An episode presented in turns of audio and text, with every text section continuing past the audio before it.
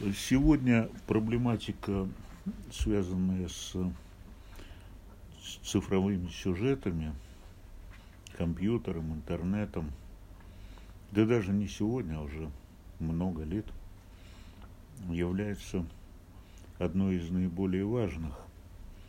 Но, по сути дела, меня она привлекла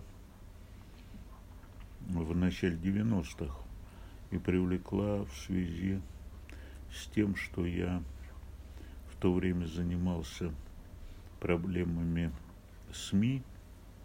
Вот начали появляться компьютеры.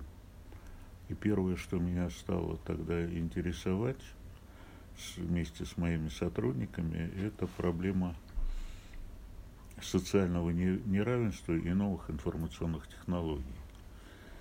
Но это было давненько, и Тогда действительно первые результаты были связаны с тем, что колоссальные различия в доступе к информационно-коммуникационным технологиям между, допустим, детьми из образованных семей с высшим образованием родителей и без высшего образования родителей, из богатых и бедных, они были очень заметны, и это дифференцировала подростковую среду, и меня как социолога интересовала здесь проблема влияния техноэволюционных процессов, то, о чем писал в свое время Станислав Лем, на вот эту социальную реальность, на социальную действительность и на социализацию. Шли годы. Понятно, что э, эти информационные технологии, они стремительно развивались, и э, а с образованием здесь очень много разных проблем. Это и содержание образования, и, значит, и социализации. Но вот последний момент социализации, он меня по-прежнему интересует как социолога, как психолога, вот как связаны новые информационные технологии и ситуации социализации ребенка. Я вот делал книжку, меня выходила «Подросток виртуальность и социальная реальность». Она уже тоже давно вышла и переведена в Штатах. Я очень горжусь этой книгой с тем, что там, например, была проблема, связанная, с одной стороны, с зависимостью от новых информационных технологий подростка, сколько часов, с какой интенсивностью они сидят за компьютером, насколько это их погружает, и масса педагогических проблем отвлекает от занятий, от уроков. Ну, как раньше, улица во всем виновата, вот улица, а здесь компьютер во всем виноват. С другой стороны, там проявился момент, который многие отмечали, поскольку исследование было такое большое, на большой выборке – что те ребята, которые были связаны с компьютером, у них оказался более глубокие интересы, они больше читали и так далее. То есть вроде бы в, глаза бросалось вред. Я как на этом тоже и стоял, что мне не нравилось, что за компьютером они сидят, а почему не между собой общаются и так далее. Ну вот это был факты, которые очень важные оказались поддерживающие, что не надо бороться так с компьютерной реальностью, потому что это, ну, позиция скалозуба, да, взять все книги и сжечь, как вы помните, да, это. Ну вот, а сегодня понятно, что это вот развитие идет стремительно, и уже все эти сюжеты социального неравенства, например, они не играют никакой роли. То есть здесь дети и из богатых семей, и из бедных, они одинаково, им доступны эти новые информационные технологии, и в этом плане вот этот сюжет, он как сюжет социального неравенства, он реально умер. С моей точки зрения, бессмысленно им заниматься. Но возникают другие. Вот проблема социальных сетей, и социального взаимодействия через вот эту новую реальность, она становится очень важной, поскольку по моим данным, да и по данным других исследователей, они близки, вот эти сюжеты, что более 90% школьников значит, входят в социальные сети, активно в них общаются, причем от 90% зарегистрированных. У меня вот в статье, которая в журнале опубликована, большой опрос, там учащиеся пятых, шестых, седьмых, восьмых, девятых классов, значит, там с, ранее, с подросткового возраста уже они себя регистрируют. Это очень высокий процент таких пользователей, имеющих свой, значит, свою страницу и так далее, значит, и так далее. А еще пять просто не зарегистрированных, но входят и общаются в сети. Значит, практически это все. Ну, 5% пренебрежем этими чудаками, которые не общаются в сети. И вот эта социальная реальность новая, а ведь это общение в сети, причем интенсивность, там очень высокий процент, более трех часов э, в день э, сидит в сети. То есть сюжет повторяется тот же самый, что и с телевидением. Я напомню, с чего я начинал, да, что огромное количество времени сравнительно с учебным временем, которое человек в школе на уроках сидит. Три часа это те же пять уроков по 45 минут, по сути дела. Вот и это такой вот и возникает вопрос, а что это такое, вот это социальная сеть?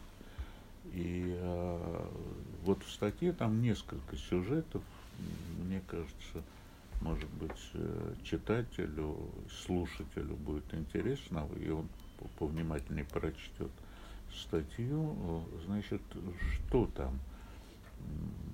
Мы вот задавали такие вопросы, связанные с, опас, с опасностью сети, с, с, агре, с агрессивностью.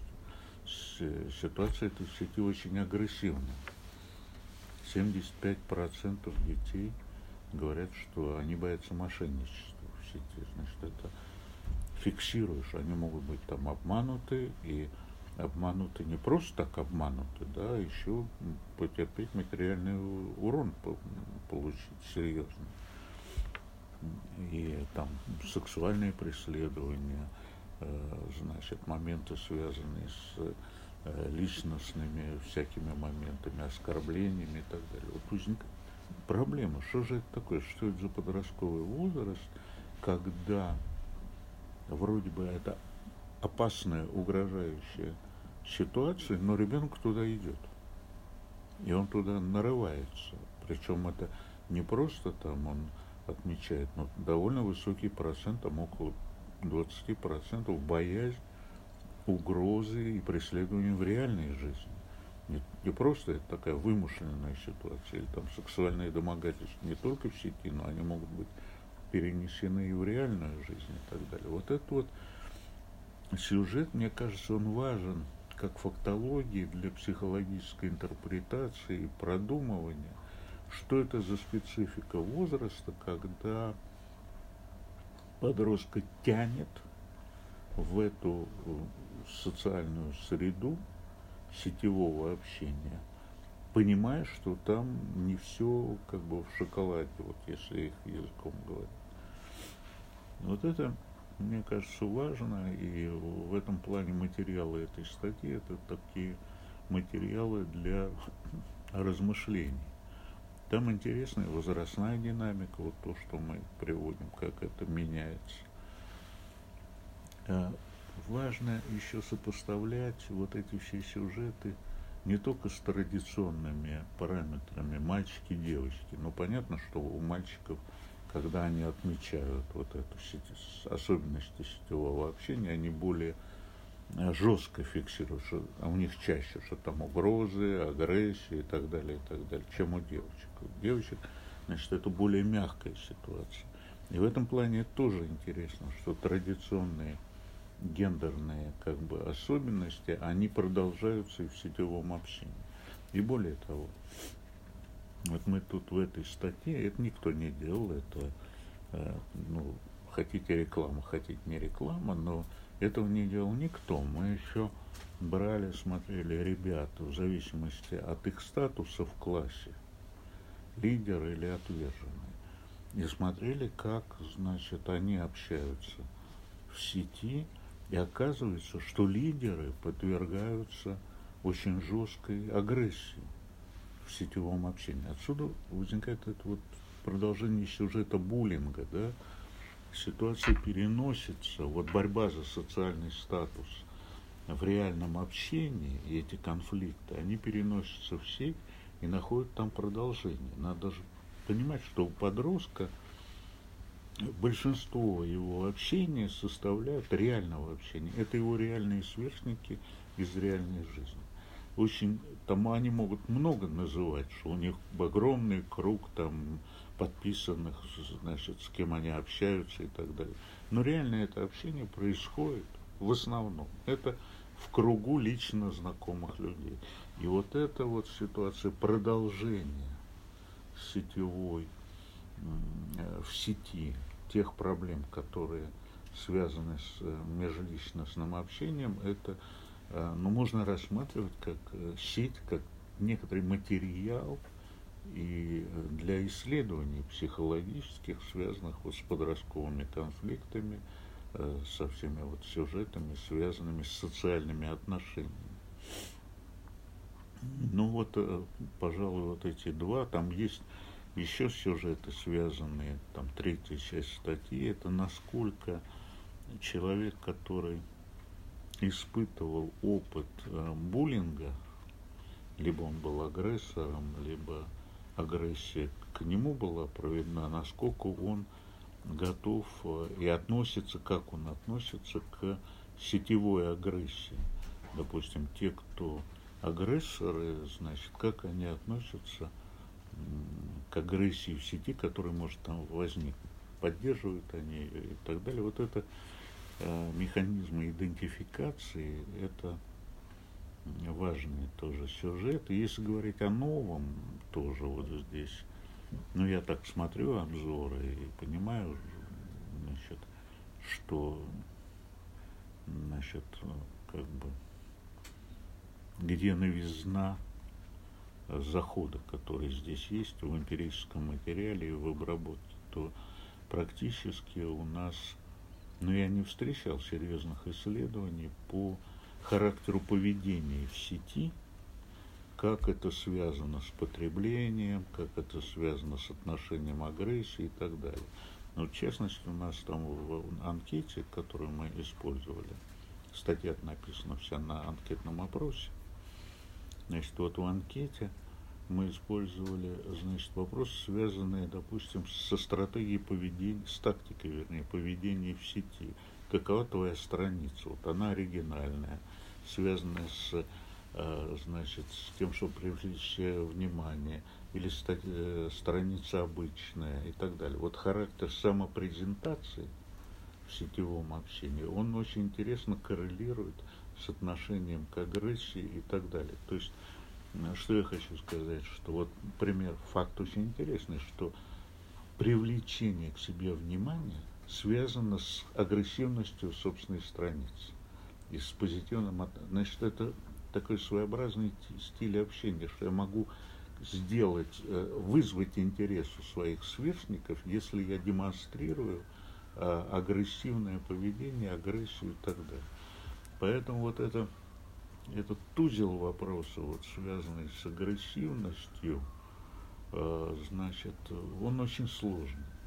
Чаще всего, ведь, когда мы обсуждаем проблему агрессии в сети, когда экстраординарный случай, э, убийство и так далее, мы начинаем обсуждать в педагогике, общественной, а вот у него было в сети, вот он так себя представлял и так далее. Или он копирует образцы, значит, как расстреливали детей в школах его сверстники, он это смотрел, перенес, и вот мы имеем дело с, с этим же фактом, с этими, с этими феноменами. Вот обсуждается только вот этот слой, как правило, а вот ситуация агрессии, как моменты реального поведения, что делает подросток, как он использует агрессивные проявления для само реализации, самопрезентации, вот этот момент, мне кажется, интересно это исследовать, размышлять. Понятно, что мы на этом не остановимся, будем дальше еще что-то делать. Понятно, что в статье анкета-то большая, там еще есть вопросы, связанные с мотивацией, э, обращение к сети, другие вопросы, поэтому, значит, вот, ну, так, для затравки вот примерно так.